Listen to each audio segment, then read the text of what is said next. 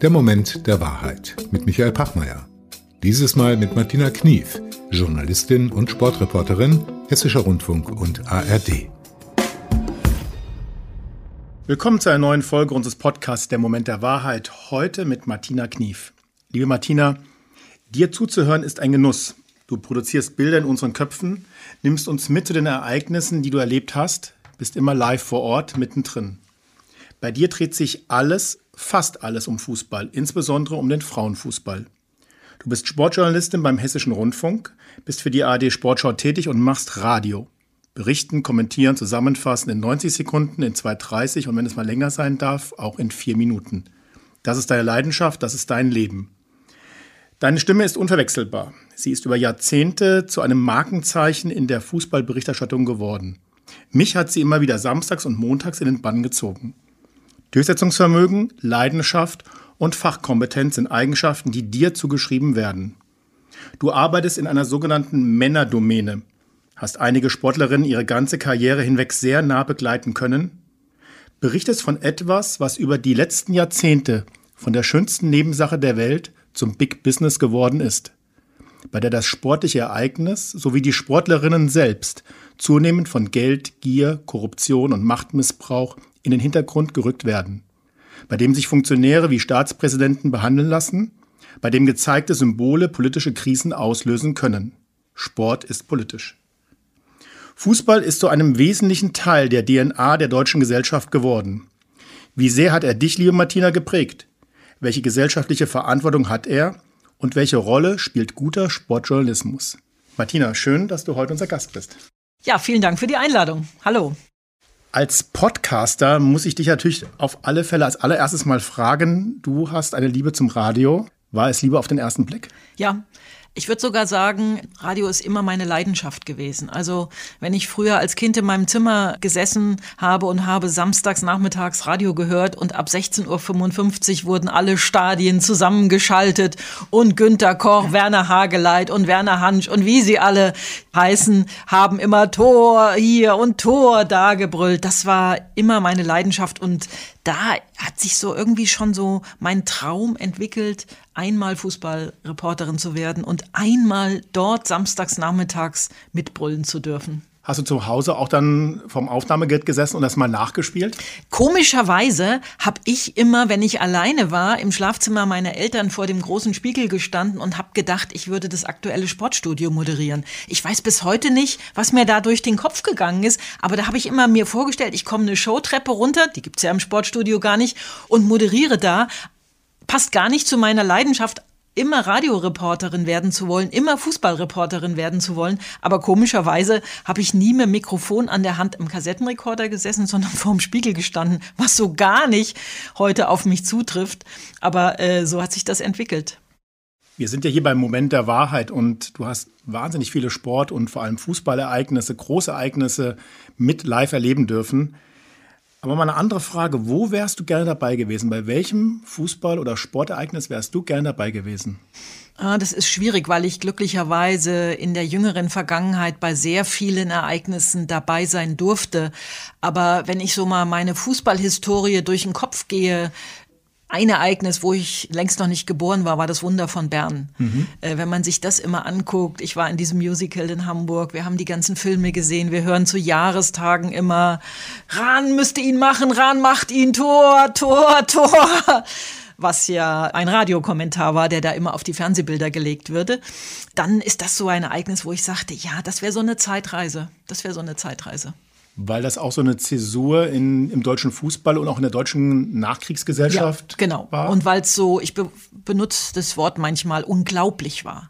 Also so äh, diese Energie, die aus diesem Titel nach Deutschland gekommen ist von Bern, aber auch wie die deutsche Mannschaft dort nach allem, was man so nachlesen kann, sehen oder hören kann, wie diese deutsche Mannschaft diesen Titel da gewonnen hat, was sich gebildet hat in der Vorbereitung, im Trainingslager, wie der Trainer Fuchs Herberger die Ungarn hat erst hoch gewinnen lassen, um sie dann im Finale zu besiegen. Das sind für mich so Momente und was sich dann daraus aus dem Fußball entwickelt hat, an dem ich jetzt ja auch teilhabe. War das identitätsstiftend? Und wenn ja, in welcher Form? War das Hoffnung? War das Glaube, wir können auch wieder was Positives erreichen oder was war das damals in diesen Jahren? Ja, das kann ich ja nur so von Erzählungen wiedergeben. Ich glaube, das war so, ja, jetzt sind wir äh, so ein bisschen Aufbruch. Äh, Aufbruch zu sagen, Fußball war schon immer der Sport, nach dem sich alle ja fast schon ausgerichtet haben, an dem sich alle auch ein Stück weit aufgerichtet haben. Und das war, glaube ich, so in Deutschland. Ich meine, diese Bilder, wo die Mannschaft mit dem Zug aus Bern nach Hause gekommen ist und ich weiß nicht, wie viel Hunderttausende, früher hat man solche Zahlen ja nicht gezählt, aber man sieht es ja an den Bildern, da am Bahnhof gestanden haben. Dann so eine, ja, ich benutze jetzt bewusst mal das Wort Ikone wie Fritz Walter, der bis zu seinem Tod immer so eigentlich schon so ein bisschen wie ein Grand Seigneur rübergekommen ist. Und das alles, glaube ich, hat dem Fußball diesen Schub gegeben und damals auch den Menschen, es war ja fast noch Nachkriegsdeutschland 1954, kann man ja fast noch sagen, was den Menschen so ein bisschen auch was gegeben hat. Denn damals gab es ja kaum Fernseher. Sie haben sich vor, vor Fernsehgeschäften zusammengefunden. Irgendeiner hatte einen wackeligen Schwarz-Weiß-Fernseher, der dritte musste die Antenne festhalten, damit das Bild nicht gewackelt ist. Oder man hat Radio gehört. Und ich glaube, ohne das selber miterlebt zu haben, dass das auch was von Zusammengehörigkeitsgefühl hat. Macht das Radio noch mehr mit uns Menschen? Und ja. wenn ja, was? Ja, natürlich. Wäre ja auch komisch, wenn ich jetzt was anderes sagen würde. Naja, Radio erzeugt ja Bilder im Kopf. Und wir Reporterinnen und Reporter, die wir im Stadion sitzen dürfen, haben die Möglichkeit, diese Bilder zu erzeugen. Und ich glaube, dass das Radio seine Faszination nie verlieren wird, weil du einfach gebannt davor sitzen kannst oder auch heutzutage vor dem Internet, du musst ja nicht mehr dein kleines Küchenradio dafür nehmen, einfach zuhören kannst und sagst, ja, so war das, ja. Klar gibt es dann viele, die sich die Bilder beispielsweise in der ARD Sportschau, wenn wir beim Fußball bleiben, nochmal anhören oder ansehen in dem Fall. Aber auch wenn ich andere Dinge anhöre, wenn ich zum Beispiel eine Bundestagsdebatte anhöre, das ist was ganz anderes, als wenn ich dann die Protagonisten in kurzen Ausschnitten nochmal in der Tagesschau sehe. Ich glaube, daraus spreche ich auch mit großer Leidenschaft fürs Radio, dass das Radio immer noch diesen Stellenwert hat. Das ist spannend, weil ich beschäftige mich ja sehr viel mit Transformation und da geht es immer darum zu überlegen, was muss ich verändern und für was. Und dieses für was, also für eine Vision, für eine Strategie, für irgendetwas in der Zukunft, das fällt den Menschen so schwer, eine Vorstellung zu entwickeln von Zukunft. Und vielleicht liegt es auch daran, dass wir es verlernt haben, in dem Radio die Bilder, die du uns produzierst, selber auch weiter zu imaginieren. Sind wir da etwas übersättigt von der medialen Fernsehen-Bilderwelt? Wahrscheinlich, ja. Sie ist sehr bunt, sie ist sehr schnell. Ich kann manchmal keine Spielfilme oder Krimis mehr gucken, weil die mir zu schnell geschnitten sind. Und da denke ich immer, puh, wie macht das jetzt beispielsweise meine Mutter? Ja, die kann die dem überhaupt noch folgen, weil das so schnell geht, die Handlung so schnell ist, wo ich manchmal auch wegschalte und denke, nee, das ist mir zu schnell, das ist mir zu fast schon für so ein Internet kleines Filmchen zusammengeschnitten, ja. Das finde ich schade. Damit will ich jetzt nicht sagen, dass jeder, der Radio hört, da sich eine Vision entwickeln kann. Das wäre mir ein bisschen zu hoch gegriffen. Aber es ist noch so, wie, wie es ist. Wir sitzen da, haben einen Toningenieur, der uns den Ton schön einpegelt, der den in die ganze ARD, manchmal auch in die ganze Welt sendet. Und dann sitzen wir da und dann geht's los und dann legen wir los. Ist sehr einfach, aber sehr schwer. Jetzt hast du ja vorhin auch von ikonenartigen Stimmen gesprochen, das sind aber alles Männerstimmen gewesen.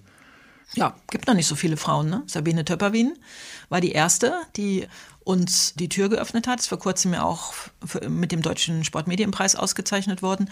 Und ich war dann die nächste, die durchgegangen ist Wann durch diese Tür. Ungefähr? Die Sabine hat angefangen, ui, 88? Uh, ich habe noch die Laudatio geschrieben.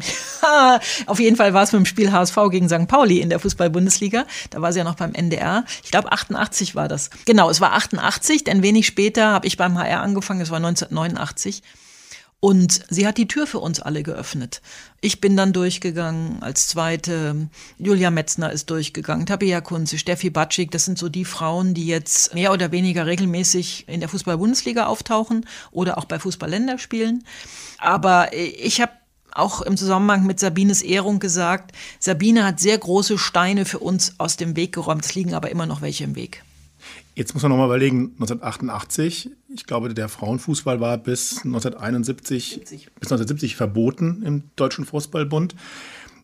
Bist du dann bei den Männern gleich gewesen und durftest dann die großen Spiele kommentieren oder durftest du dann erstmal die Nische Frauenfußball besetzen, weil du eine Frau bist? Das weiß ich gar nicht, ob das daran hing, aber ich war da schon in der Sportredaktion und beim Hessischen Rundfunk und dann gab es ja die Frauenbundesliga 1990 und da hat man dann halt jemanden gesucht. Wir hatten den FSV Frankfurt damals sehr erfolgreich, äh, auch vor allen Dingen immer was das Pokalfinale in Berlin betraf und die SG Braunheim, mhm. der Vorvorgänger vom, von den Eintracht Frankfurt Frauen heute, erster FFC Frankfurt, die großen Jahre, die in der Bundesliga dabei waren. Da mussten wir ja schon mal hin. Ne? Und dann hat man halt die Martina da mal hingeschickt. Und dann habe ich da angefangen auf den krummen und schiefen Sportplätzen, das muss man echt so sagen, wo nicht viel mehr als Verwandte und ein paar Freunde äh, zu den Spielen zugucken kamen. Mit Mittlerweile hat die Frauenbundesliga einen Schnitt von über 3000. Und so bin ich mit diesem Sport groß geworden. Und so habe ich mir meine Meriten als Reporterin erworben. Natürlich habe ich sehr viele Spiele übertragen in anderen Sportarten, um so ein bisschen, man muss ja so ein Gefühl für das entwickeln, was man tut. Ich selber komme aus dem Handball, eben, wir haben es angesprochen, 1970 war der Frauenfußball noch verboten. Ich konnte gar nicht so richtig Fußball spielen als Mädchen, also war ich beim Handball und habe mit Übertragungen im Frauenhandball angefangen, mit Weltmeistertiteln, mit Großereignissen. Genauso ging das im Frauenfußball, Golden Goal und was ähm, wir alles übertragen haben, wo wir auch in, durch die Weltgeschichte gereist sind. Und irgendwann hieß es so, Martina, jetzt machst du mal Bundesliga, Männer. Oh. Wann war das? Das war 2005. Mein erstes Bundesligaspiel war Eintracht Frankfurt gegen den ersten FC Nürnberg. Eintracht Frankfurt hat ja da auch mal ab und zu mal zweite Liga gespielt. und das war samstags nachmittags. Und ich bin ins Stadion gefahren, hatte nur einen einzigen Wunsch ist mir völlig egal, wie das Spiel ausgeht, aber ab 16.55 Uhr muss ein Tor fallen und ich möchte das erste Mal Tor in Frankfurt brüllen dürfen. So war es auch. Jermaine Jones hat das Tor geschossen, Eintracht Frankfurt hat 1 zu 0 gewonnen und ich war so aufgeregt. Ich glaube, wenn man mir irgendwelche Geräte umgebunden hätte, die, was weiß ich, messen Puls und sowas, die wären nur im hochroten Bereich gewesen. So aufgeregt war ich. Fandest du es damals unfair, dass du fast sieben, acht Jahre lang warten musstest, bis du zum ersten Mal in das Waldstadion gehen durftest? Nein, ich war ja früher auch im Waldstadion. Ich habe nur nicht immer live übertragen. Ich habe Interviews gemacht. Wie gesagt, sie waren ja auch mal zweite Liga. Sagen wir mal so, ich hätte es mir gerne eher gewünscht. Aber dadurch, dass ich 2005 angefangen habe, hatte ich schon so viel Erfahrung als Reporterin im Fußball, im Frauenfußball. Ein WM-Finale ist ein WM-Finale, ja. Das muss man einfach so sagen, in einem großen Stadion, sonst wo auf der Welt.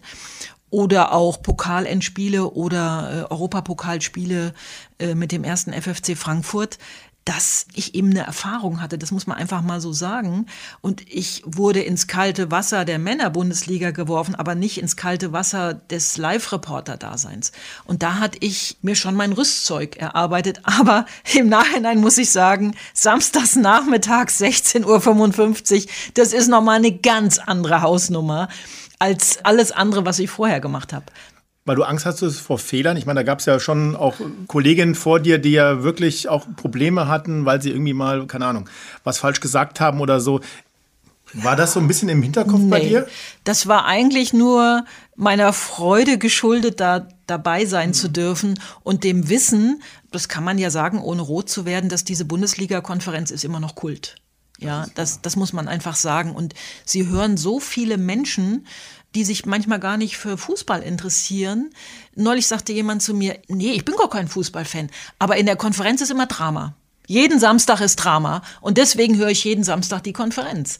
Und das zeigt ja, was, was die Konferenz ist. Natürlich fiebern die Fußballfans ihrer Mannschaft entgegen und hoffen, wenn sie Tor brüllt, dass sie für den richtigen Verein brüllt, wobei man das heute sofort hört, weil die Heimmannschaft so viel Tamtam äh, verbreitet, wenn ein Tor fällt. Da, da ist dieser Spannungsfaktor ist gar nicht mehr so groß wie früher. Ich kann mich noch erinnern, wenn ich samstags nachmittags die Eintracht gemacht habe und bin sonntags früh um elf am Brentano-Bad gewesen beim ersten FFC Frankfurt, da kam Birgit Prinz immer zu mir und sagte, Martina, ich habe schon gestern am Rufen vom Tor gehört, für wen das Tor gefallen ist. Ja, das fällt heute weg, weil sobald die Heimmannschaft ein Tor macht, hört man das. Da ist so eine Lautstärke, da wird Lieder eingespielt, da grölen die Fans. Das ist heute leider nicht mehr zu verheimlichen, wer das Tor geschossen hat. Darfst du denn parteiisch sein? Nein. Warum sollte ich das? Warum sollte ich parteiisch sein? Wir übertragen diese, diese Konferenz für die ganze ARD. Und da gibt es einen Gastverein und da gibt es einen Heimverein. Und dann habe ich das Spiel zu übertragen, so wie ich das sehe. Und wenn ich der Ansicht bin, der Heimverein war besser und hat unverdient verloren oder der Gastverein war besser und hat verdient gewonnen, dann ist das so. Dass jeder sein Fußballherz an einen Verein vergeben hat, das ist ja wohl selbstverständlich. Aber es gilt ja immer noch der alte Satz, ein Verein sucht sich einen aus, nicht Mann sucht sich einen Verein aus. Und welches ist dein Verein? Werder Bremen. Ach. Bin in Bremen geboren. Okay. Und äh, deswegen ist mein Fußballherz mit Werder Bremen besetzt. Ich habe einen Herzensverein, das ist Werder Bremen. Ich habe einen Lieblingsverein, kann ich auch sagen, ohne rot zu werden, weiß eh jeder, das ist der SV Darmstadt 98, mhm. weil ich in Darmstadt studiert habe und im Regionalstudio des Hessischen Rundfunks in Bensheim damals noch begonnen habe. Und vor reichlich Jahren spielte der SV Darmstadt 98 in der zweiten Liga. Geld hatten sie nie. Und wenn man da, mittlerweile sind sie finanziell eine, ein sehr gut dastehender Verein, der sehr gut haushaltet.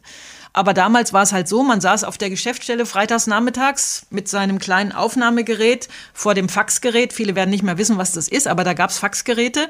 Und dann ratterte das Fax. Man machte schnell sein Gerät an. Der Präsident saß schon daneben.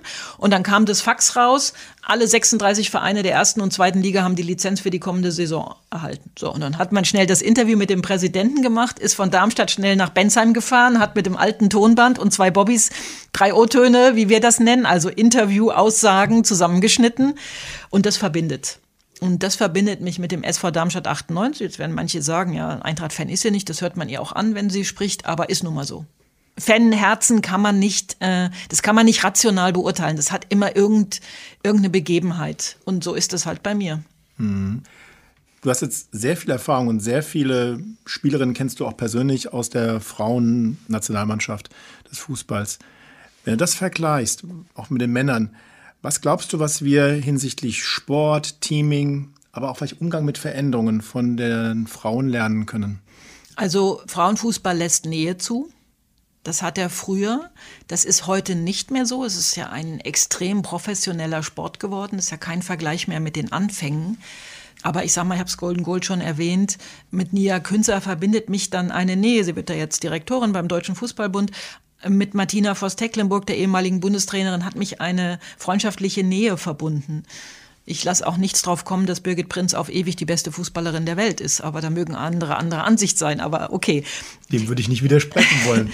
Na, es gibt international schon einige, die sagen, international gibt es Fußballerinnen, die Martha, die immer geschnickt hat, Mia Hemm, die 250 Tore für die USA geschossen hat, davon gefühlt 200 gegen Trinidad Tobago und Tahiti. Aber die Frage war ja, was, was nehmen die, also äh, was nehme ich mit? Mein Sohn, mit dem ich ja sehr oft, wir sind ja Basketballer, auch immer gucke, wer ist so der beste Spieler der Welt, ja, wer ist the greatest player at all time. Und er guckt dann immer, wer dann was gewonnen hat, ja. Und da wäre die Frage, mit, wer ist die beste Fußballerin aller Zeit mit Birgit Prinz ganz klar. Da wäre er, wäre er gut dabei, ja. ja. Aber was, also diese, die Fußballerin, die fing ja an, ich sag mal, diese Generation Sylvia Knight, die eine der ersten war, die fing an bis zur Generation Birgit Prinz und mussten 50 Prozent ihrer Zeit für den Kampf um Anerkennung verwenden. Ja, das ist einfach so gewesen. Also, dass sich viele Männer dahingestellt haben und gesagt, oh, jetzt müssen die Weiber auch noch Fußball spielen. Könnt ihr nicht was anderes machen? Gibt so viele schöne Sportarten. Und dafür mussten die kämpfen. Und so Lira Bayramay ist ja auch eine sehr bekannte Fußballerin. Die war so die erste, die sich die Haare schön gemacht hat, die sich ein bisschen geschminkt hat, die sich die Fingernägel lackiert hat, wenn sie zum Fußball ist. Und nach und nach wurde es für junge Mädchen immer selbstverständlicher, Fußball zu spielen wenn man heute mal so guckt, das ist, das ist egal. Das ist völlig egal. Und so haben sich auch die Frauen verändert, die Fußball spielen. Also sie müssen jetzt nicht mehr um Anerkennung kämpfen. Sie gehen, sie haben alle Möglichkeiten, die sich ihnen bieten. Und trotzdem wissen sie immer noch, das wertzuschätzen, was sie tun, weil die, naja, eigentlich fast alle nicht so viel Geld damit verdienen, dass sie nie mehr was tun müssen. Es gibt mittlerweile einige, die sehr, sehr gut verdienen. Aber es gibt, glaube ich, zumindest von deutschen Nationalspielerinnen keine, die, wenn sie aufhört, nie wieder irgendwie arbeiten müsste, wie das viele, viele, viele Profis im Männerbereich sind. Und das merkt man zum Beispiel im Umgang. Ja, also das, dass die ganz anders auch im Umgang sind, nicht so, so weit entfernt von dir. Du hast immer noch mal die Möglichkeit, dein Gerät auszumachen nach einem Interview und zu sagen, ach, mich würden noch mal zwei, drei Sachen interessieren, die ich gelesen habe. Ich nehme es auch nicht auf, ich wollte es nur mal kurz fragen. Ja, und das sind alles so Sachen, wo ich denke, ja, auch vielleicht ein Stück weit die Wertschätzung dessen, was wir tun. Also wir stehen ja nicht nur da am Rand und wollen denen irgendwelche Fragen aus dem Leib quetschen. Wir sind ja auch Multiplikatoren, das muss man ja auch immer bedenken. Es gibt ja diese Dokumentation Born for This über die letzten zwei Jahre, EM, dann die Phase zur WM und dann auch während der Fußballweltmeisterschaft in 2023 ist ja sehr intensiv. Ich finde sehr persönlich, auf einer sehr persönlichen Ebene über die Nationalmannschaft und über die Spielerin berichtet worden. Ich fand das, ähm, weil du gerade angesprochen hast, Nähe, das fand ich sehr beeindruckend. Auch teilweise mit welchen Haltungen sie da in die Gespräche reingegangen sind, wie viel Persönliches, Privates sie preisgegeben haben. Das hätte ich von einer Männernationalmannschaft nie gehört. Ist auch unmöglich. Warum? Also die Frauen haben sich ja einige, Sarah Dursun, die von Eintracht Frankfurt war ja eine, die sich in dieser Born for This Doku ihrer gleichgeschlechtlichen Beziehung geoutet hat, ohne dass ihre Eltern davon wussten. Ähm, sie hat ja den Wahlspruch 50 Prozent türkisch, 50 Prozent iranisch, 100 Prozent deutsch. Sie ist ja selber in Köln geboren. Und ja, es ist so, wir sind, leben im Jahr 2023. Was würde aber passieren, wenn sich ein deutscher Nationalspieler im Fußball donnerstags oder freitags vor einem Bundesligaspiel samstags outen würde? Ich mag es mir nicht vorstellen, was dann im Stadion los wäre. Was die Kurve schreit. Wenn er im Tor steht und hat die gegnerischen Fans hinter sich, wenn er als Stürmer auf die gegnerischen Fans zuläuft. Es geht nicht. Es geht nicht. Sagen ja auch viele Spielerinnen. Steffi Jones war ja beispielsweise eine, die immer gesagt hat, ich würde das keinem männlichen Profi raten. Und ich glaube, das Geschäft, und es ist ja mittlerweile ein Geschäft geworden, Männerfußball lässt es nicht zu, wird als Schwäche ausgelegt und Schwäche gibt es nicht. Nur was macht das mit denjenigen, die sich das angucken? Mit Kindern, Jugendlichen, wo wir ja wissen, die nehmen sich ja diese Menschen zum Vorbild.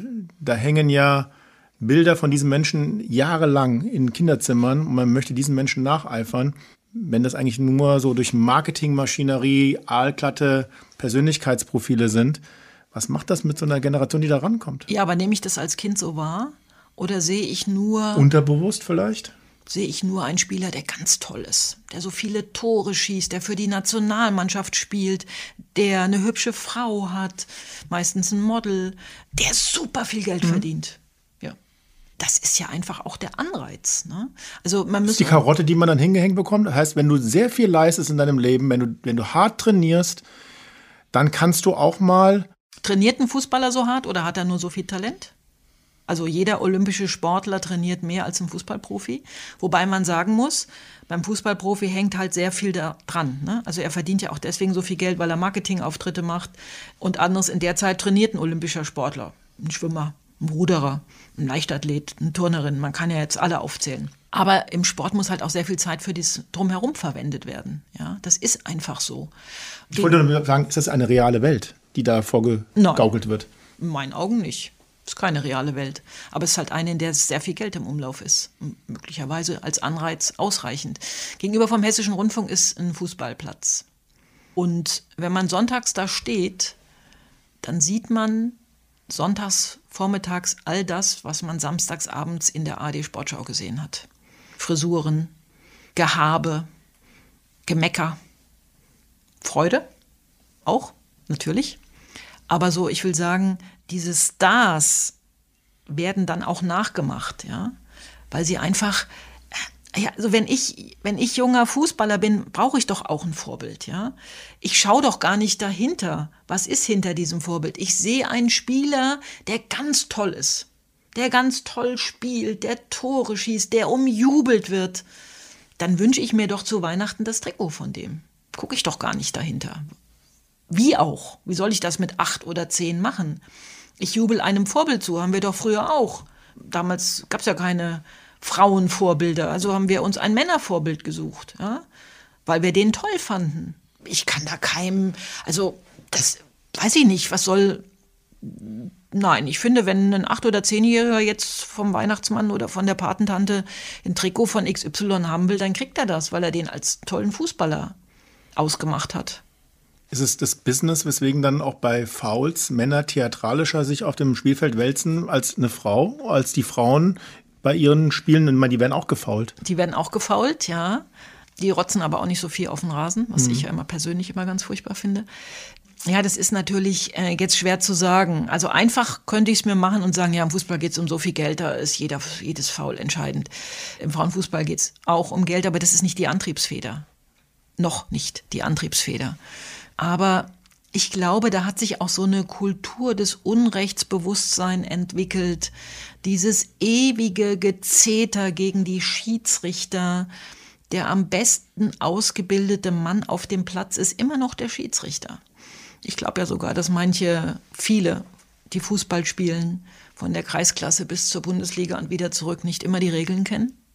Ja, das äh, kann man sehr gut beobachten. Sieht man auch in der Bundesliga manchmal. Und da dieser ewige Kampf um einen Einwurf an der Mittellinie, wenn ich genau weiß, ich war der Letzte, der den Ball berührt hat, warum lasse ich es nicht einfach mal geschehen? Ja, muss ich jedes Mal noch die 50.000 im Stadion gegen den Schiedsrichter aufbringen, weil ich mit ihm mit Handzeichen zu verstehen gebe, dass die Entscheidung falsch war. Aber jeder hat gesehen, die Entscheidung war richtig. Und damit tue ich mich schwer. Weil es um so viel geht? Ja. Und weil sich so eingebürgert hat, nichts hinzunehmen, einfach immer nur zu meckern.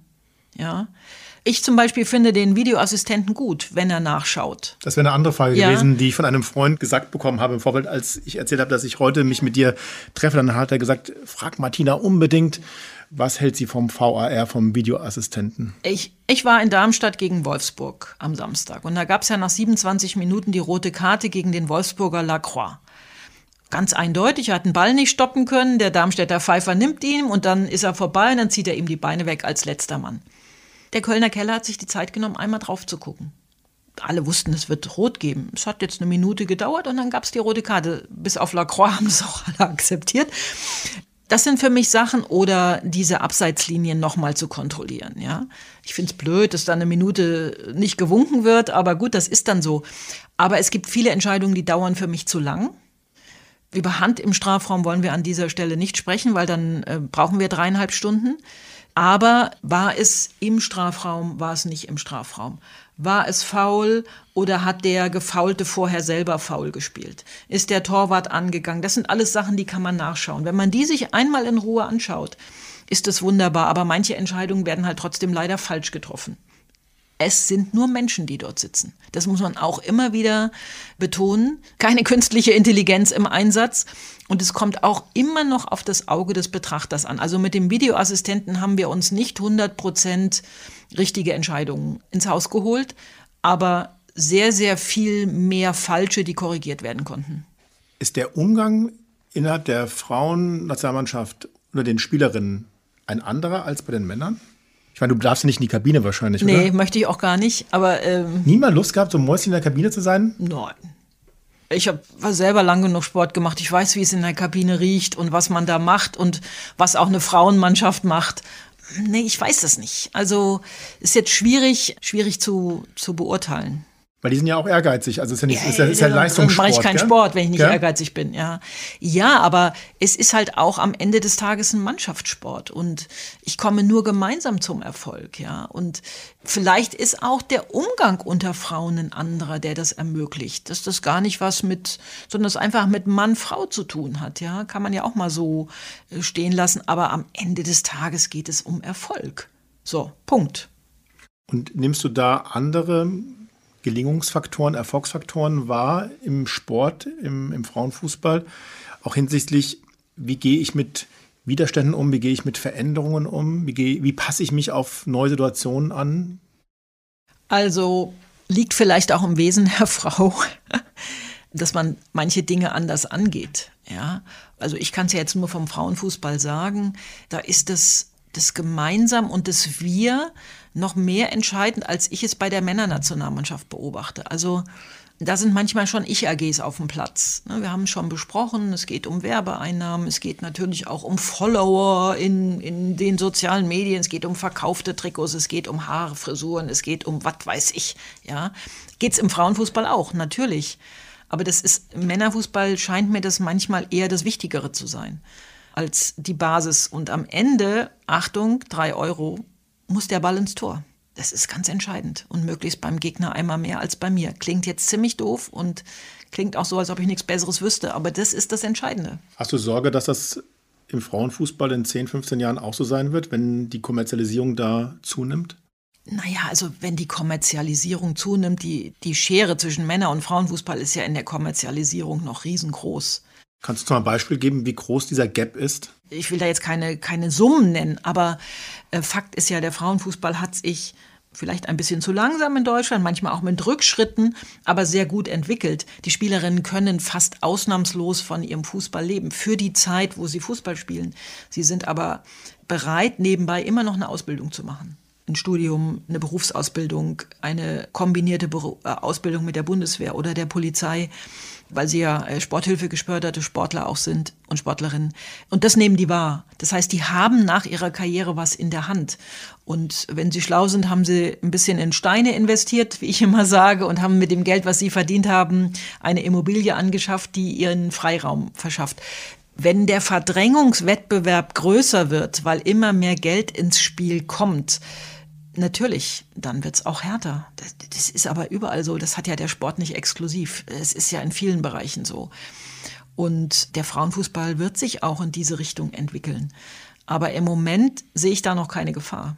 Wir haben ja in Deutschland so ein, für mich zumindest zu beobachtende Monokultur im Sport. Also es gibt den Fußball und alles Geld und alle Aufmerksamkeit geht an den Fußball und dann kommt lange nichts und dann können wir uns darüber streiten, ob dann Handball oder Basketball oder Eishockey, wer dann die nächste Sportart ist, mit weitem Abstand. Und ich habe gesagt, ich bin ja Basketballer, auch aus ganzem Herzen seit vielen Jahren und ähm, habe selber gespielt. Und ich muss schon sagen, ich habe mich tierisch geärgert bei diesem WM-Finale der Basketballer. Da sind die deutschen Basketballmänner historisch zum ersten Mal in der Lage, in fünf Minuten das Spiel dann gegen Serbien zu gewinnen. Und dann muss in dieser Crunch-Time, ja, also da, wo es wirklich um was geht, der DFB die Pressemeldung raushauen, dass er seinen Bundestrainer entlassen hat, wo doch sofort klar war, dass das die Aufmerksamkeit dieses deutschen Sieges in den Hintergrund rücken wird. Und so war es ja dann auch. Man hat dann zwar gesagt, die Deutschen haben gewonnen und dann war die zweite Meldung, der Bundestrainer ist entlassen worden und dann ging die ganze Reportage und die ganzen Kommentatoren los. Muss man so dominant andere verdrängen? Nein, aber ich glaube, die haben nicht nachgedacht. Die haben da einfach nicht drüber nachgedacht, dass gerade Basketball ist. Würde ich jetzt einfach mal. Das ist ja noch ignoranter. Ja, als es absichtlich zu machen, weil man vielleicht hoffte. Also absichtlich mit Sicherheit nicht. Also das unterstelle ich nicht, dass das absichtlich passiert ist, sondern die Diskussion, ich war damals in Wolfsburg, als Hansi Flick nach dem Spiel gegen Japan entlassen wurde. Die Diskussion wurde immer heißer, das Spiel war ganz grottig. Es war auch sehr heiß draußen übrigens. Es wurde immer mehr diskutiert. Man setzt sich zusammen, überlegt, was tut man und dann gibt man eine Pressemitteilung raus. Ich glaube, ich war nicht dabei, aber die haben halt einfach den ganzen Tag sich zusammengeschaltet. Man kann ja nicht sofort alle an einen Ort nach Frankfurt holen. Und ich glaube, dass das einfach, wenn Sie jetzt drüber nachdenken würden, würden Sie es nicht nochmal machen. Dann würden Sie es drei Stunden vorher oder drei Stunden nachher machen, würde ich jetzt einfach mal unterstellen. Also Absicht würde ich da nicht unterstellen. Es bleibt halt auf ewig dieses Geschmäckle, dass es so aussieht. Aber nein, Wobei du sagst ja gerade, sie haben nicht darüber nachgedacht. Das ist ja unterstützt ja, ja, unterstützt ja meinen Befund, dass in dieser Welt das andere überhaupt nicht existiert. Und so ist ja Sport in einer Gesellschaft ja auch nicht zu verstehen, dass es einfach nur eins gibt, sondern dass da halt, ja, man lebt ja in einer, in einer Symbiose in einer Gesellschaft und will natürlich auch andere irgendwie auch ein bisschen Platz geben. Ja, oder? ja. Aber in dem Fall war es halt so, dass das Problem, das kulminierte sich ja zu diesem Spiel in Wolfsburg. Und möglicherweise hat man dann einfach nicht mehr über seinen Tellerrand geschaut, weil man so mit sich selber beschäftigt war. Natürlich müssen alle Sportarten und werden und sollen auch ihren Raum bekommen. Aber Fußball ist mal das Dominante. Da ist der Druck von außen auch sehr hoch. Ja, das muss man auch mal sagen. Immer wieder die Frage, bleibt der Flick, wird er rausgeschmissen, habt ihr einen neuen, was macht ihr jetzt? Ah, sicherlich auch von uns, vom Teil der Medien, ja. Und einfach zu sagen, wir machen das jetzt, weil wir den Basketballern die Show stehen wollen. Nein, nein, nein, da gehe ich überhaupt nicht mit. So schade es ist, gewesen ist für die Basketballer, ja. Ich war da auf dem Heimweg von, von Wolfsburg im Auto. Und aber nein, also ich würde das einfach so, ich würde das mal als Tunnel bezeichnen. Gibt es für den Sport in Deutschland einen Grund, warum dieser Fußball wirklich in alle Lebensbereiche so fest verankert ist. Also es gibt ja kaum eine Metapher, es gibt kaum ein Ereignis, wo man nicht irgendwie eine Fußballanalogie zieht oder wo man sagt, wir vergleichen das jetzt hier mit einer, einer Situation, die ihr auch vom Fußball kennt. Was macht das mit unserer Gesellschaft? Also ich kenne meine Frau sagt immer, was soll das Ganze? Das ist doch irgendwie verrückt, ja, dass wir alles irgendwie diesem Fußball nicht nur unterordnen, sondern dass wir es auch darauf beziehen. Findest du das gut? Nein, weil ich habe auch viel mit olympischen Sportlerinnen und Sportlern Kontakt und merke, was die in ihren Sport investieren. Viel mehr, ja. Und die machen das nicht wegen des Geldes. Also viele, die meisten können von diesem Sport nicht leben, den sie dort machen, um für Deutschland Goldmedaillen im Jahr 2024 in Paris zu gewinnen. Aber Fußball ist halt Volkssport. Das darf man nie vergessen. Und ich sage immer, es ist völlig egal, wo du herkommst, was du machst, was du gelernt hast. Fußball verbindet. Wenn man montags mit der U-Bahn durch Frankfurt fährt und dann steigen in Frankfurt an manchen Haltestellen die Manager aus, ich sage immer in einem 1000 Euro Maßanzug. Und daneben sitzt einer mit einem Blaumann, der gerade von der Nachtschicht gekommen ist. Aus Rüsselsheim, vom Autobauer, vom Flughafen. Der eine liest eine Qualitätszeitung, der andere eine Boulevardzeitung. Die unterhalten sich montags früh um Viertel nach acht, aber alle über das Gleiche nämlich über das Fußballspiel, was Sie gesehen haben. Der eine hat es auf Einladung seines Arbeitgebers in einer teuren Loge gesehen, der andere hat sich von seinem Lohn eine Stehplatzkarte abgespart. Aber sie können auf Augenhöhe reden. Und ich akzeptiere die Meinung des anderen oder ich tue es nicht, aber das hat meistens was mit Fan-Dasein zu tun, nicht weil ich die Meinung nicht akzeptiere. Aber wenn ich durchs Städel gehe, dann kann ich nur sagen, gefällt mir oder gefällt mir nicht. Das wird der Direktor des Städels nicht toll finden. Der wird sich mit mir nicht über Kunstgeschichte unterhalten wollen, weil ich nur da stehe und gucke mir was an. Aber im Fußball können alle Menschen auf einem Niveau diskutieren und deswegen nimmt er auch so einen breiten Raum ein. Das heißt also, dass Menschen unterschiedlicher sozialer Herkunft oder auch Menschen, die in unterschiedlichen sozialen Milieus leben, im Stadion dann eine Gemeinsamkeit haben, nämlich die Liebe zu, zu einem, Verein. Verein. Genau. Und das möglicherweise, ich habe das schon beobachtet, montags in der U-Bahn austauschen. Weil sie das gleiche Spiel gesehen haben und sich an den gleichen erfreut haben, sie an den gleichen geärgert haben oder konträrer Meinung sind, weil der eine Lieblingsverein gewonnen hat und der andere verloren hat. Jetzt hast du gerade schon zum zweiten Mal gesagt, dass die anderen Sportlerinnen in anderen Sportarten viel mehr machen. Ich dachte, Fußball ist ein Hochleistungssport und die Männer müssen da jeden Tag trainieren und, und arbeiten. Machen sie auch. Aber ich habe auch gesagt, dass durch das Marketing sehr viel Zeit auch für andere Sachen verwendet wird. Wenn ich als Kunstturnerin oder Lukas Dauser, der Kunstturner, der Weltmeister, ist gerade Sportler des Jahres geworden, in Paris eine Medaille gewinnen will, dann muss ich 30, 35 Stunden in der Woche trainieren. Habe aber vielleicht nur vier Wettkämpfe. Ein Fußballer hat, wenn er Champions League spielt, Minimum 45 Wettkämpfe im Jahr. Das heißt, ich muss ja auch zu dem Wettkampfort hinkommen. Ich muss international, muss ich dahin fliegen. Ich fliege den nächsten Tag zurück. Dann muss ich mich regenerieren. Das gehört alles dazu. Klar trainieren die mehr, oder ein Triathlet macht drei, zwei oder drei Langdistanzen und trainiert 40 Stunden die Woche. Er hat aber nur drei Wettkämpfe. In einem Jahr hat ein Fußballer 80 oder ein Basketballer. Das muss ich auch mit bedenken, ja, dass ich viel mehr auch, was die mentale Beanspruchung bin, in diesem Wettkampfmodus bin und das jede Woche mindestens einmal, manchmal sogar zweimal.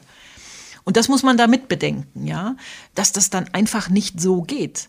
Während wenn ich, wenn Lukas Dauser in Paris eine Medaille gewinnen will, so wie er es in Tokio gemacht hat, muss er 35 Stunden die Woche trainieren. Aber er hat eben nur drei, vier Wettkämpfe. Ne? Das, das muss man auch immer bedenken wenn man das so, wenn man das hochrechnet. Man kann nicht sagen, ein Turner trainiert 35 Stunden und ein Fußballer 12. Das ist aber ein windschiefes Bild. Das ist es auch. Weil der ganz andere Sachen noch hat. Wie gesagt, und viel mehr Wettkämpfe. Und in jedem Wettkampf muss jeder Fußballer performen. Und es wird mit 40 Kameras im Stadion beobachtet. Und 80 Millionen Menschen meinen beurteilen zu können, ob ein Trainer das gut oder schlecht gemacht hat. Ich glaube, du hast recht. Ich habe mal einen Schwimm-Olympiasieger getroffen und der sagte mir, er hätte in seinem Leben 38.000 Kilometer im Trainingsbecken verbracht, also geschwommen, für 12 Kilometer im Wettkampf. Also klar, wenn du halt 100 Meter Freistil oder 200 Meter Butterfly machst, dann kommst du halt dann auf vielleicht am Ende 12 Kilometer. Und dafür musstest du 38.000 Kilometer im Training über die Jahre Und die meisten sagen, wenn ich einmal nicht so viel trainiere, weiß ich genau, mein Konkurrent trainiert doppelt so viel. Ja, es ist so. Aber diese Sportlerinnen und Sportler, die ich kennengelernt habe aus den olympischen Sportarten, die legen so viel Leidenschaft in ihren Wettbewerb und dieses Ziel, einmal bei Olympischen Spielen dabei sein zu dürfen, vielleicht sogar mit einer Medaille nach Hause zu kommen, das ist für viele das Größte. Ich war unter, ich war bei vielen Olympischen Spielen schon dabei, als wir aus Tokio diese Spiele, die ja unter besonderen Berücksichtigungen stattfanden, weil es Corona-Spiele waren, gell? mit dem Siegerflieger zurückgeflogen sind nach Frankfurt und hier in Frankfurt am Römer fand der große Empfang stand, stand vor mir ein Sportler. Man muss immer so sagen, so etwa 450 deutsche Sportlerinnen und Sportler fahren zu Olympischen Spielen, je nachdem, wie viele Mannschaftssportarten dabei sind. Die meisten erkennt man nicht, wenn man nicht auf die Akkreditierung guckt und den Namen sieht. Den jungen Mann erkannte kannte ich nicht. Und der unterhielt sich beim Einchecken und sagt, oh, ich freue mich schon so auf Frankfurt und aber schade, wir durften ja alle nur eine Person einladen. Damals durfte man ja auch noch nicht so eng stehen, sagt er, meine Eltern sind aber beide dabei. Und die Eltern haben diesem jungen Mann den Weg nach Tokio geebnet. Mit Fahren, mit Bröte schmieren, mit Wettkämpfe, mit äh, Betreuung, mit äh, was weiß ich. Äh, ich glaube, das unterschätzt man, weil das ist ja noch viel mehr Familienbusiness. Also die Familie, die Eltern, die, die Geschwister müssen da richtig mitmachen, ja. weil du nicht in einer Jugendabteilung eines deutschen Bundesliga-Clubs sozusagen den Support hast. Ja, ich, ja. Da, ich will sagen, wenn, wenn ein Mädchen oder ein Junge im Fußball talentiert ist, braucht es auch die Eltern. Okay. Also bis ich in ein Nachwuchsleistungszentrum aufgenommen werde, ist sind viele Kilometer mit dem privaten Auto gefahren. Mhm. Und die Mutter hat viele Schnitzel gebraten und Kuchen gebacken äh, für die mhm. Abteilung mhm. und für die Kinder. Und hat möglicherweise auch, ich weiß nicht, wie viele Kilo Waschpulver verwaschen, damit die Trikots wieder sauber werden. Nur so funktioniert der Sport an der Basis. Und man muss ja auch sagen, ganz, ganz, ganz, ganz wenige werden am Ende Profi. Die deutschen U17-Spieler sind gerade Weltmeister geworden. Wenn von denen einer, vielleicht zwei, es in die A-Nationalmannschaft schafft oder schaffen, dann ist es ein Riesenerfolg. Also A-Nationalmannschaft, nicht Bundesliga-Profi. So, und dann wird ein ganz kleiner Teil Bundesliga-Profi und die anderen 70, 75 Prozent tun gut daran, ihre Ausbildung zu forcieren. Weil selbst die Aufnahme in ein Nachwuchsleistungszentrum heißt nicht, dass du ein toller Fußballhecht wirst.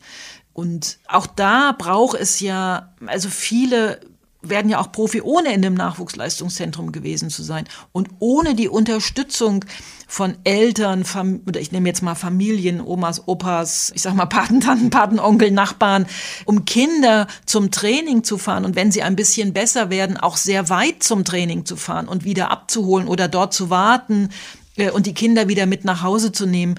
Ohne das Engagement wird auch kein, kein kleiner Junge Fußballprofi. Denn bis, bis so ein Talent entdeckt ist, haben die Eltern oder alle anderen schon so viel dafür getan. Und das unterscheidet einen Fußballprofi nicht von einem olympischen Sportler. Nur beim olympischen Sportler geht es dann irgendwann noch weiter. Er braucht weiterhin Unterstützung. Und bei einem Fußballprofi ist es manchmal der Weg dann vorgezeichnet. Und die ganz Guten, die ganz Guten, die richtig Guten, die setzen sich immer durch die setzen sich immer durch. Da gehört so viel dazu. Ich kann jetzt nicht sagen, oh, ich kann den Ball 120 Mal schnicken und hochhalten oder ich kann fünf Fallrückzieher am Schnuck in den Winkel setzen. Daraus wird kein Fußballprofi. Daraus wird auch kein Olympiasieger. Also Talent ist die Basis, aber wenn ich nicht diesen Biss habe, diesen Willen, mich durchzusetzen, auch gegen Widrigkeiten, dann werde ich auch kein Fußballprofi. Da können mich die Millionen noch so locken. Das reicht dann nicht. Und dazu brauche ich auch ein Umfeld, das brauche ich überall, das brauche ich aber auch, wenn ich Pianistin werden will. Ja, du brauchst ein unterstützendes System genau, um dich herum. Genau. Ja? Und ob es dann am Ende zum Olympiasieger reicht oder ob es zum A-Nationalspieler oder Fußballprofi reicht, wir wissen das alle nicht.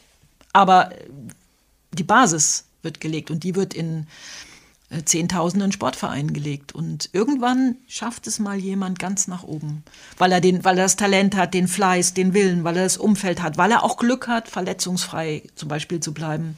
Es muss sich ja nur ein junger Spieler zweimal das Kreuzband reißen, dann ist es möglicherweise nicht mehr so gewährleistet, dass ein großes Talent auch Profi wird. Aber wenn so wenige in diese Spitze kommen, warum müssen wir dann in dieser Spitze auch noch sagen, also wenn du Zweiter oder Dritter geworden bist bei Olympischen Spielen, schon schade, dass du nicht Gold gewonnen hast.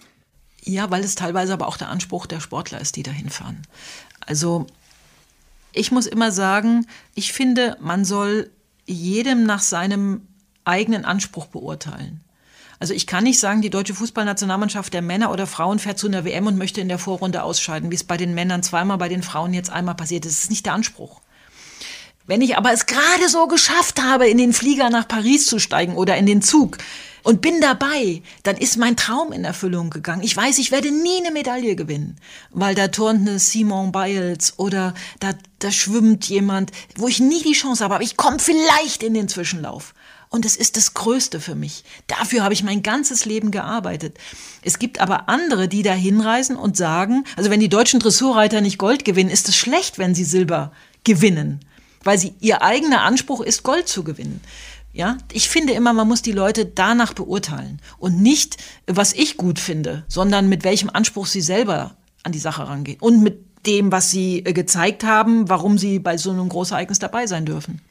Individuell kann ich das verstehen. Ich frage mich halt, was macht das eigentlich mit der Gesellschaft, wenn eigentlich nur noch der erste Platz ja, das, zählt ja. und wenn der zweite und dritte gar nichts mehr wert ist? Nochmal individuell als Sportlerin verstehe ich das. Da geht es um das Gewinnen und da verarbeitet man auch sehr hart viele Jahrzehnte teilweise oder viele Jahre teilweise. Aber was macht das mit deiner Gesellschaft, wenn wir nichts mehr anderes kennen, als Nummer eins sein zu müssen? Weil dann ist ja die Enttäuschung vorprogrammiert. Ja, aber das ist ja kein Problem des Sports. Also das wird im Sport ausgelebt durch Medaillen und Wettkämpfe. Aber ist das nicht grundsätzlich ein Problem, dass jeder der Beste sein will und nur noch ran und äh, überhaupt äh, ohne Rücksicht auf Verluste und Ellbogen? Das merkt jeder im Straßenverkehr, das merkt jeder beim Einkaufen, wie rücksichtslos miteinander umgegangen mhm. wird. Ja, im Sport ist es messbar. Ja, aber wenn ich an der Kasse stehe und krieg dreimal von hinten den Einkaufswagen in den Bobbes geschoben oder in die Achillessehne, dann denke ich mir auch, äh, geht's noch? Ja, aber im Sport ist es messbar. Da sagen wir, oh, der hat nur Silber geholt. Ganz furchtbar. Ja gut, aber das sagt ihr ja, ihr Sportjournalistinnen. Ihr sagt doch, der hat ja nur Silber geholt. Sagen wir immer nur? Sagen wir nicht, er hat Silber geholt? Also wenn ich manche Zeitungen mit großen Buchstaben so ja. im Boulevard sehe, dann habe ich das Gefühl, es gibt nur Platz 1. Das mag den Eindruck haben, ja. Ja, aber. Das heißt, du achtest schon darauf und du kannst es auch schon wertschätzen in deiner, in deinem Kommentar, in deiner Berichterstattung, wenn jemand auch im Fußball ins Halbfinale gekommen ist bei einem großen Turnier und dann vielleicht nicht ins Finale, aber dann Dritter geworden ist? Ja, in, in dem Moment ist es eine Enttäuschung, weil jeder, der im Halbfinale steht, will ins Finale und will das Finale auch gewinnen. Sonst braucht er kein Sportler sein. Ich möchte mal ein Beispiel mit Namen nennen, weil er es mir ins Mikrofon gesagt hat. Eduard Trippel ist ein Judoka aus Rüsselsheim. Der hat in Tokio zwei Medaillen geholt, weil es erstmals einen Teamwettkampf war, gab. Er hat im Einzel in seiner Gewichtsklasse Silber gewonnen. Das Finale um Gold, um den Olympiasieg, Olympiasieger ist man fürs Leben, verloren. Und hat hinterher Interviews gegeben, hat gesagt, oh, Silber gewonnen, das hätte ich nie gedacht. Und nee, ich habe hab den Finalkampf nicht verloren. Ein paar Monate später habe ich mich mit ihm zum Jahresendinterview getroffen. Und dann sage ich, Eduard, also war schon nah dran, Olympiasieger zu werden. Dann sagt er, im Rückblick muss ich sagen, ja, ich habe den Kampf verloren. Ich habe damals echt gedacht, ich habe Silber gewonnen, aber im Nachblick muss ich sagen, ich habe Gold verloren. Hat er selber gesagt. Ja, als diese Euphorie weg war, sagte er, ich werde wahrscheinlich nie wieder so nah an einen Olympiasieg rankommen. Da gehört auch Glück dazu. Äh, man muss die Kämpfe, die man knapp gewinnt, gewinnen. Die kann man auch knapp verlieren. Dann ist man in der Hoffnungsrunde raus. Und Monate später hat er gesagt, ja, jetzt muss ich auch sagen, ich habe eine Riesenchance vergeben, hat er selber gesagt.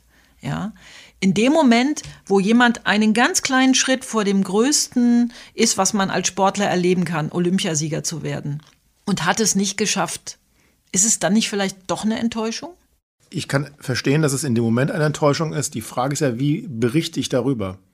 Ja, also aber in dem ein, Moment. Ein, ein, ein anderer großer Fußballer oder auch große Fußballvereine, die sehr oft Zweiter geworden sind, das ist der ewige Zweite, das ist der ewige Verlierer. Vizekusen. Mhm. Werden dies, diese Saison Erster. Würde, glaube ich, der Langeweile in diesem Sport Abhilfe schaffen. Aber was zeichnet das eigentlich aus, wenn man sagt, da ist einer andauernd Zweiter? Ja, aber im Sport geht es doch ums Gewinnen. Also sonst brauche ich ja keinen Sportmann. Wenn ich, wenn ich hobbymäßig Marathon laufe, mhm. ich, ich jetzt nicht, sowas wäre nichts für mich, dann nehme ich mir eine Zeit vor. Das erste Mal in meiner Marathonkarriere unter 3,30. Das erste Mal in meiner Marathonkarriere unter drei Minuten. Wenn ich dann den Frankfurt-Marathon im Oktober mit 3,05 abschließe, bin ich enttäuscht. Ich habe aber was ganz Tolles geleistet, weil die wenigsten Menschen schaffen einen Marathon. Ich bin noch nie eingelaufen, ich werde nie einlaufen. Ich bin aber enttäuscht, weil ich mein Ziel nicht erreicht habe. Aber drei, drei Wochen nach dem Marathon merke ich, boah, es war richtig toll. Und in dem Moment ist, hat der Sportler ein Ziel, sonst wäre er kein Leistungssportler. Zu gewinnen. Das verstehe ich. Ich verstehe die Enttäuschung eines Leistungssportlers in diesem Moment. Die Frage ist ja nur, wie kommentiere ich das dann mit ein bisschen Abstand? Kann ich dann diese Leistung, diese Fähigkeiten, dieses besondere Talent anerkennen und wertschätzen und sagen, es ist ein großartiger Sportler, aber auch danach, wir leben ja in Rankings, ja, wir leben in Vergleichen. Es gibt immer jemanden, der besser ist. Es gibt immer jemanden, der reicher ist. Es gibt immer jemanden, der schöner ist. Und so ist aber die, die, die Welt nicht, gell? Das ist richtig, aber es ist ja auch ein Unterschied zwischen ich bin live drauf, Finale, Olympische Spiele und der Deutsche wird ganz knapp geschlagen Vierter. Dann sage ich, oh, diese Holzmedaille ist ja die unbeliebteste. Er ist nur Vierter. Mit ein bisschen Abstand stelle ich aber fest, wow. Aber in dem Moment, wo es passiert, ist es möglicherweise eine Enttäuschung. Aber wenn ich mit ein bisschen Abstand drauf schaue, sehe ich, nee, der ist immer noch enttäuscht, der Sportler von sich selber. Aber man muss im Gesamtkontext sagen, es war trotzdem eine tolle Leistung. Aber in dem Moment, wo ich das live schilder, ich weiß nicht, ob man dann einfach sagen kann, ja, die Reporterin oder die Reporter wollen auch nur Gold. Das wäre mir zu einfach. Es gibt ja eine Diskussion über unsere Jugendliche und über unsere Kinder, dass die nicht mehr hart genug sind. Ja? Teilst du das? Es fällt mir schwer, sowas zu beurteilen.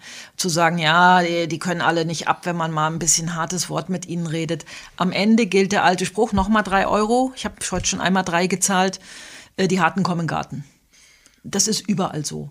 Das ist in der Ausbildung so, das ist im Job so, das ist in der Kunst, in der Musik, im Sport so. Dass sich am Ende der durchsetzt, der alles dafür tut, das Talent hat und auch noch den großen Willen. Das ist die Spitze. Aber ob es in der Mitte so ist zu sagen, ich kann das nicht mehr ab, wenn mich einer schief anguckt, dann weine ich. Und es ist der falsche pädagogische Ansatz, tue ich mich ein bisschen schwer mit. Hm. Ich bin mir nämlich auch nicht sicher. Ich finde das auch teilweise so ein bisschen sehr vorwurfsvoll, auch sehr despektierlich. Weil wenn ich beobachte, auch, auch Jugendliche beobachte, gerade wenn sie Sport machen, dann sehe ich da auch sehr viele, die ehrgeizig sind und die Leistungswille und Leistungsbereitschaft zeigen und die auch diese sogenannte Extrameile gehen und dann noch mal länger trainieren als andere. Das heißt aber trotzdem nicht, dass sie ganz oben ankommen. Das ist so, ja. Und deswegen haben wir die Frage, die, die Funktion des Sports, ja. Vielleicht ist da auch nochmal Teamsport nochmal anders als Einzelsport. Erlebst du das, dass die Mannschaftssportlerinnen eine Fähigkeit entwickelt haben zur Zusammenarbeit, zum, zum Teaming, auch wenn sie, wie du vorhin sagtest, einzelne Ich-AGs sind? Naja, sonst würden sie nicht im Mannschaftssport Erfolg haben. Also wenn jeder auf dem Platz macht, was er will, dann wird es nichts, ja. Und wenn ich aber schwimme und trainiere 38.000 Kilometer in meinem ganzen Leben, dann trainiere ich mit jedem Meter Kachelzählen, sagt man ja auch, auf mein Ziel hin. Und da bin ich ganz allein verantwortlich weil ich mehr mache, weil ich nachlässig bin, weil ich nicht das mache, was der Trainer für mir vorgibt, weil ich keinen Bock habe, weil ich zu viel gegessen habe, weil ich nicht aufgepasst habe. Aber im Team funktionierst du nur im Team. Das hat ja auch Vorteile. Ich selber habe heute einen schlechten Tag. Aber mein Team gewinnt, weil sie mich mitnehmen, weil sie für mich laufen, weil ich vielleicht auch ausgewechselt werde, wenn der Trainer das sieht und es kommt jemand rein, der besser ist an dem Tag, dann kann ich trotzdem noch gewinnen. Wenn ich Einzelsportler bin und habe einen schlechten Tag, verliere ich bei der Basketball-WM im Viertelfinale gegen Lettland, wenn ich das richtig in Erinnerung habe, hat der Kapitän Dennis Schröder, der beste Spieler dieses Turniers, hinterher ausgezeichnet, seinen miserabelsten Tag gehabt in seinem Leben. Ich glaube, der hat das schlechteste Spiel gemacht. Ich glaube, der hat nur zwei von wie viel Würfen auch in den Korb versenkt. Man hat dann Gordon Herbert, den Nationaltrainer, hinterher gefragt, warum er denn diesen Spieler nicht vom Platz genommen hat, weil der hat ja einfach nicht gut gespielt. Da sagt Gordon Herbert, das ist ganz klar, ist mein Kapitän, den nehme ich nicht vom Platz. Kapitän wechselt man nicht wir aus. gewinnen, wir verlieren gemeinsam. Und das Schöne, was ich dann beobachtet habe, als sie gewonnen haben, die haben, glaube ich, mit zwei Punkten oder einem Punkt sehr knapp gewonnen und sind dann ins Halbfinale gekommen. Alle Spieler haben sich um Dennis Schröder herum versammelt, haben ihn eingerahmt und haben ihn nochmal gestärkt, weil alle wussten, das war sein schwarzester Tag sportlich gesehen. Aber sie als Team haben halt dann es kompensiert und haben ihn aber trotzdem in ihre Mitte genommen. Ich fand das von der Symbolik und von der Kraft, die dieses Team als Vorbildfunktion für Menschen wie mich, aber auch für viele jugendliche Sportlerinnen an den Fernsehschirmen gezeigt haben, das fand ich sehr beeindruckend. Ja, sonst wären sie nicht Weltmeister geworden. Ist das das, ja. das, das der Schlüssel? Im, Im Mannschaftssport gewinne ich nur Titel, wenn ich ein Team bin. Oder eine Mannschaft. Sonst gewinne ich nicht. Das, äh, das ist der Schlüssel. Mein liebster Satz zu diesem Thema ist immer Fußball-WM 2018 in Russland. Didier Deschamps, der Nationaltrainer Frankreichs, wurde sehr kritisiert, ob seiner 23 Spieler, die er für die WM nominiert hatte. Diese Kaderzusammenstellung ist ja in jedem Land immer ein heißes Diskussionsthema. Und er wurde hinterher gefragt, ob er die besten Spieler mitgenommen hat. Ob er die besten Spieler mit nach Russland nimmt. Da hat er geantwortet, nein. Ich habe nicht die besten Spieler. Ich habe die besten Spieler, die zusammen die beste Mannschaft ergeben, nominiert. Und er ist damit Weltmeister geworden. Wenn das vom Muster her klar ist, warum fällt es so vielen Trainern, Trainerinnen so schwer, die beste Mannschaft zu konfigurieren und auf den Platz zu stellen? Da sind wir wieder bei Einzelinteressen, die auch im Mannschaftssport eine große Rolle spielen. Und Mannschaftssport entscheidet sich auch über individuelle Klasse. Ich brauche individuell herausragende Akteurinnen oder Akteure. Sonst gewinne ich auch mit dem besten Teamgeist nichts. Also ich brauche herausragende individuelle Klasse, die mir Spiele entscheidet. Das ist der Unterschied zwischen Bayern München und anderen Vereinen. Sie mögen nicht immer die beste Mannschaft sein, aber sie haben die herausragenden Einzelkönner, die ihre Spiele entscheiden. Und die brauche ich. Die brauche ich auch. Also ich kann nicht meinen besten Spieler zu Hause lassen, nur weil er eventuell nicht mit dem schlechtesten Spieler kann. Das geht nicht. Und da muss ich als Trainer eine Mischung finden. Ich sage immer, eine Trainerin oder ein Trainer im Fußball ist für die Einstellung und die Aufstellung zuständig. Ein Top-Manager, ein Vorstand, ein CEO auch. Also Steve Ballmer hat mal gesagt, der ehemalige CEO von Microsoft, ich habe drei Aufgaben als CEO. Ich bin für die Strategie zuständig, also das wäre der Masterplan im Sport. Ich bin für die Rekrutierung des Personals zuständig. Das wäre übertragen die Aufstellung des Teams. Und er sagt, ich bin fürs Cheerleading zuständig. Ich bin dafür da, dass ich eine Atmosphäre schaffe, wo die halt bestmöglich performen. Ja, perfekt. Perfekt zusammengefasst. Geht es auch darum, die Egos zurückzustellen in dem Moment? Muss ich im Mannschaftssport. Muss ich versuchen. Gelingt nicht immer. Und wenn es nicht immer gelingt, scheidet man auch manchmal früh aus. Gordon Herbert, und dann zitiere ich ihn zum letzten Mal, hat bei der WM gesagt, zu seinen Spielern, you are better people than players. Ihr seid bessere Menschen als Spieler. Da ist es mir eiskalt den Rücken runtergegangen, als er das nochmal in Frankfurt bei dem Empfang vor mehreren tausend Fans wiederholt hat. Ich glaube, er meint das genauso, wie er das gesagt hat. Er hat das auch in der Kabine seinen Spielern immer wieder gesagt. Jetzt hast du gerade aber gesagt, das ist ja Leistungssport, es geht darum zu gewinnen.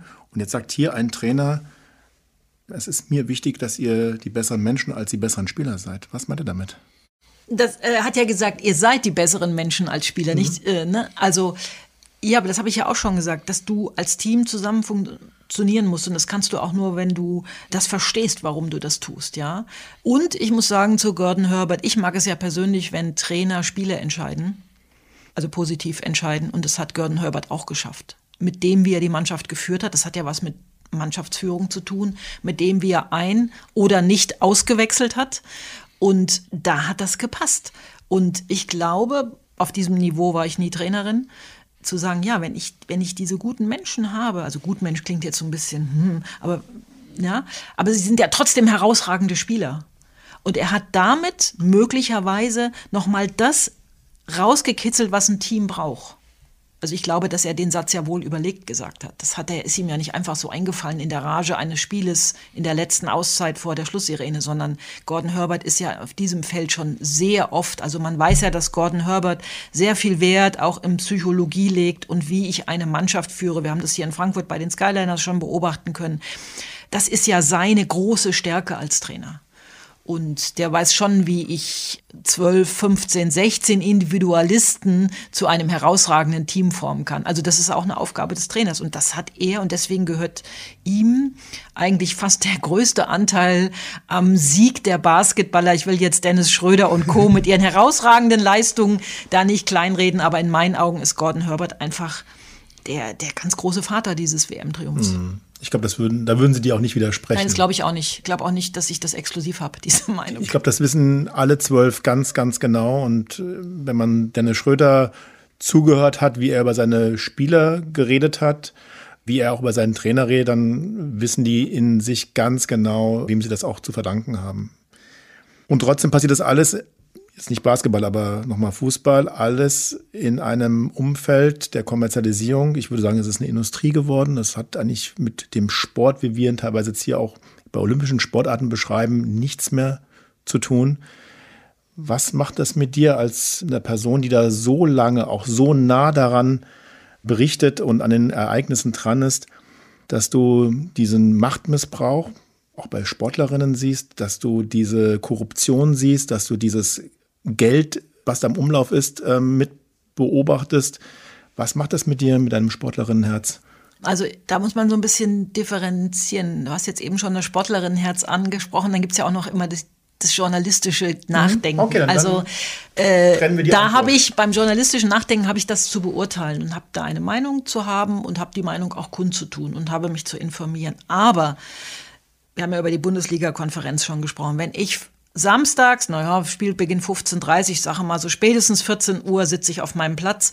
Wenn ich da sitze und spüre dieses Adrenalin, diese Menschen und die meisten, die in ein Fußballstadion kommen, wollen ja einfach nur ein tolles Spiel sehen, die wollen ja keinen Krawall machen. Die wollen ihre Freude daran haben. Und ich spüre das, wie sich so ein Stadion füllt und merke meine Freude und Leidenschaft an dem, was ich dort tue. Dann denke ich nicht an ähm, Machtmissbrauch und Korruption. Dann erlebe ich ein Spiel.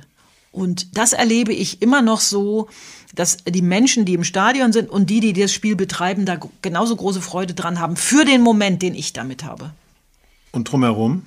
Naja, da muss ich mir dann ab montags morgens um halb neun wieder Gedanken drüber machen, ne? um das drumherum und habe das möglicherweise zu bewerten. Und da wissen wir alle, dass je mehr Geld irgendwo im Umlauf ist, je mehr ich mit anderen Dingen mich befassen muss, ja, weil jeder von diesem großen Kuchen seinen großen Teil abhaben will. Wie sehr nimmst du die Sportlerinnen selbst in die Pflicht, auf diese Dinge aufmerksam zu machen? Sind sie, sie sind Teil der Inszenierung, natürlich, aber sie sind natürlich auch eine Ich-AG. Wir erleben das im amerikanischen Profisport, wo LeBron James erst kürzlich über einen Eigentümer eines Basketballclubs deutlich gemacht hat, dass die Art und Weise, wie er mit den Menschen in seinem Verein umgeht, da ging es um Missbrauchsvorwürfe, um Diskriminierung, da das nicht akzeptiert und das hat dazu geführt, dass der Eigentümer auch den Verein verlassen musste. Also Sportlerinnen, gerade wenn sie Top-Profis sind, haben ja auch in, diesem, in dieser Industrie ja auch einen Einfluss. Was erwartest du von den Menschen? Naja, also ich persönlich finde es ja immer gut, Haltung zu zeigen. Das, das ist wichtig, das muss man tun. Aber viele müssen halt auch abwägen, was kann ich tun und trotzdem mein sportliches Vorkommen oder Weiterkommen abzusichern. Das ist immer ein schmaler Grad. Tut, man tut sich immer so leicht, wenn man nicht in der Situation ist, sagt, ja, die muss doch, der muss, der muss. Nein, müssen die nicht finde ich, weil sie haben ja auch sich selber im Blick, ja. Aber an der einen oder anderen Stelle Haltung zu zeigen, wir diskutieren jetzt bitte nicht über eine Regenbogenbinde. An der einen oder anderen Stelle Haltung zu zeigen, halte ich ja für persönlich sehr wichtig. Und das tun ja auch viele. Ist ja nicht so, dass, dass die Sportlerinnen und Sportler das nicht tun. Es tun auch Fußballprofis. Wir tun jetzt immer so, als wären die alle so. Nein, das sind die ja nicht. Ja, aber ich kann nicht jedes Mal. Das gilt ja genauso wenn man sagt, bei Reporterinnen und Reportern, wenn ich einen 100 Meter Lauf in der Leichtathletik übertrage, muss ich sofort sagen, die haben alle gedopt. Oder kann ich nicht einfach mal das Ereignis auf mich und alle anderen wirken lassen? Dass da immer so ein Hintergedanke mitschwingt, das wissen wir alle. Aber muss ich das in jedem Satz sagen, wenn ich 10 Sekunden 100 Meter Endlauf kommentiere? Nein, es geht gar nicht. Ich glaube nicht im sportlichen Moment, aber der Sportler lebt ja in ja, einer Gesellschaft genau. und ich finde auch, Sport ist politisch und auch ein Sportler, eine Sportlerin agieren in einem politischen Raum. Und wir hatten ja gerade die Fußballerin erwähnt. In der Dokumentation sind ja sehr viele Haltungen rausgekommen, wie die sich eine andere, diverse, bunte Gesellschaft vorstellen, allein durch ihre eigenen Lebensentwürfen. Also das ist, wenn ich mir das anschaue, muss ich sagen, das ist das moderne Deutschland. Ja? Und deswegen nochmal die Frage, wenn das angegriffen wird, wenn das nicht nur von den Rängen, aber halt auch in der Gesellschaft mit Diskriminierung, mit Rassismus, mit, mit verschiedensten Formen der Beeinträchtigung einhergeht, haben dann nicht die Menschen, die dann auch eine Reichweite haben, auch eine besondere Verantwortung? Natürlich haben wir eine Verantwortung. Aber nochmal, kann ich jedes Mal, wenn ich ein Spiel übertrage, das immer sagen, nein, ich habe dann in dem Moment das Event zu, zu übertragen, ja. Aber natürlich beschäftigen wir uns ja auch mit diesen Themen. Das ist immer nur die Frage, werden die auch so gehört, wenn wir das rüberbringen, schreiben, ja? Oder ist nicht das, was wir samstags mittags machen, dann einfach das. Und da kann ich nicht immer sagen, oh, wow, wow, wow, wow, wow, wow. Da habe ich mich auf das zu konzentrieren, was da passiert. Ja. Mhm. Nichtsdestotrotz ist es ja auch mein Auftrag, mal über den Tellerrand zu gucken. Nur wird das so wahrgenommen, wenn ich das mache? Wir machen das ja. Also gerade wir öffentlich-rechtlichen, den Anspruch kann ich, glaube ich, äh, für ARD und ZDF äh, ja. hier ganz deutlich dokumentieren, machen das. Aber wird es so wahrgenommen? Wird es so wahrgenommen wie der Ball, der von links nach rechts fliegt und ins Tor oder übers Tor geht? Ich weiß es nicht. Ich sage nein, aber wir, wir machen es. Dopingrecherchen, ähm, sexuelle Übergriffe gegenüber Sportlerinnen, Essstörungen. All das sind Themen, die im Hochleistungssport vorkommen. Ist ja keine Glaskugel, in der der Hochleistungssport lebt und die auch über die auch berichtet wird. Selbstverständlich. Das gehört dazu. Und müssten vielleicht mehr Funktionäre darüber noch stärker reden und sich da noch stärker positionieren? So wie es der Eintracht-Präsident ja seit einigen Jahren ganz klar macht, indem er sagt, ich möchte keine Mitglieder in der Frankfurter Eintracht haben, die Sympathisanten der AfD sind. Wobei man es nicht ausschließen kann. Ne? Das ist ja, nicht, ist ja, eine rein statistische Erhebung. Und die Aber es ist eine Haltung, die er da. ist eine Haltung. Also das sage ich ja, Haltung, ne? habe ich ja auch schon gesagt. Mhm. Ja, natürlich. Das machen auch viele. Wir kriegen nur nicht immer alles mit. Ja, es gibt so viele kleine Vereinsvorsitzende, die, die auch Haltung in ihren Vereinen vorleben, ja. Aber das wird nicht jeden Tag auf Seite 1 irgendwo geschrieben, weil sie es einfach auch machen. Aber ist das nicht das Problem, dass man darüber eigentlich mehr schreiben müsste, als zum wiederholten Mal jetzt zu überlegen, ob der oder die Trainerin jetzt wirklich noch drei Wochen aushält auf ihrem Posten? Naja, also erstmal wird ja das veröffentlicht, was die Leute auch interessiert. Und interessiert die irgendein Vereinsvorsitzender von einem kleinen Turnverein mit 850 Mitgliedern, der Haltung gezeigt hat? Ich wackel jetzt gerade mit dem Kopf dabei. Ja. Also, und das, das gibt es ja selbstverständlich, gibt es, sonst wird der ganze Sport ja nicht funktionieren. Aber die, die das oft machen, wollen sich auch gar nicht an die große Glocke hängen lassen. Ja? Also Peter Fischer ist jetzt angesprochen worden, das ist eine andere Geschichte, aber mache ich das, um damit mich alle toll finden oder mache ich das, weil es meine innere Einstellung ist? Ja. Ich würde argumentieren, es ist eine Vorbildfunktion, die diese Menschen haben. Ja, die haben die. Und die haben die zu, zu, zu Hunderttausenden jeden Tag beim Kinder- und Jugendtraining in, in den unterschiedlichsten Sportarten über quer über Deutschland verteilt. Von Nord nach Süd, von West nach Ost. Und die fragen sich nicht jeden Tag, ist das richtig, muss ich in die Zeitung, habe ich Haltung, die machen das. Und so lebt der deutsche Sport. Und so lebt übrigens auch der Fußball an der Basis. Hm. Auch wenn es da manchmal ein bisschen schwieriger ist, weil es ein bisschen ruppiger zugeht. Und trotzdem glaubst du aber auch, dass die Top-Sportler da mehr machen könnten? Naja, also es wird immer, es wird immer so viel von denen verlangt. Ich finde, es wird manchmal zu viel verlangt, weil ihre Kernkompetenz ist ihre Sportart, in, in der sie, man sagt ja auf Neudeutsch, performen müssen. So. Und damit sind die gut beschäftigt. Gerade wenn wir jetzt Richtung Paris gehen im nächsten Jahr. Also ein olympischer Sportler fängt ja nicht im Dezember, Januar das Training an, sondern die denken ja im Vierjahreszyklus. Also die Olympischen Spiele sind vorbei. Gut, jetzt, es waren nur drei Jahre dazwischen und dann beginnt der nächste Olympiazyklus. Da habe ich auch nicht so viel Zeit, wenn ich auch noch eine Ausbildung mache oder Abitur. Was soll ich noch machen? Soll ich mich noch auf irgendein Plakat setzen lassen? Oder soll ich irgendwie noch 20 Stunden in der Woche versuchen, irgendwelche Vorträge zu halten gegen Antidiskriminierung? Das geht nicht. Ich finde, da wird von den Sportlern auch zu viel verlangt. Also sind mehr die Verbände in der Pflicht? Ein großer, der größte Fußballverband der Welt, der DFB, ist der mehr in der Pflicht, auf solche Themen aufmerksam zu machen? Und Macht er ja macht er ja, macht er auf, aufmerksam auf solche Themen. Ja. Also sowohl die UEFA als auch die FIFA, die ja deutlich mehr in der Kritik stehen, die machen das ja es ist immer nur das oberste Geld, Korruption, Macht, was jeder von diesen Verbänden mitnimmt. Bei diesen Verbänden arbeiten so viele Menschen, die sich für Sport an der Basis, in dem Fall für Fußball einsetzen. Kriegt man nur nicht so mit, ja. Aber die machen es, weil sie es aus Leidenschaft machen. Martina, zum Abschluss, ich habe dich vorhin gefragt, was wäre das Sportereignis gewesen, bei dem du gerne dabei gewesen wärst? Jetzt frage ich dich mal umgekehrt, wo möchtest du denn gerne in Zukunft noch dabei sein? Ja, es ist schwer zu beantworten. Also ich würde schon gern nochmal mit der deutschen Frauenfußballnationalmannschaft einen, bei einem großen Titelgewinn als Reporterin dabei sein. Weil dann hätte der Frauenfußball seine Talsohle durchschritten. Das wird noch ein bisschen dauern. Und das wäre schon mein Wunsch. Nochmal ein, ein Ausschrei der Freude über einen gewonnenen Titel rauszuposaunen. Dann drücke ich dir und auch der Frauennationalmannschaft die Daumen, dass das in knappem Jahr in Paris möglich ist. Das wäre die nächste große Gelegenheit. Vielen Dank für deine Begeisterung, für deine Leidenschaft. Ich weiß wieder, warum ich Podcasts liebe und warum ich Radio mag und warum mich das damals als Kind so geprägt hat.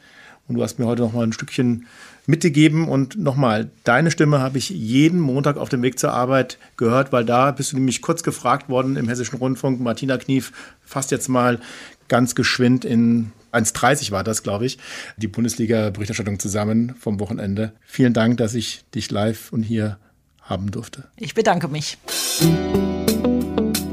Der Moment der Wahrheit mit Michael Pachmeier und Carsten Hendrich. Überall, wo es Podcasts gibt.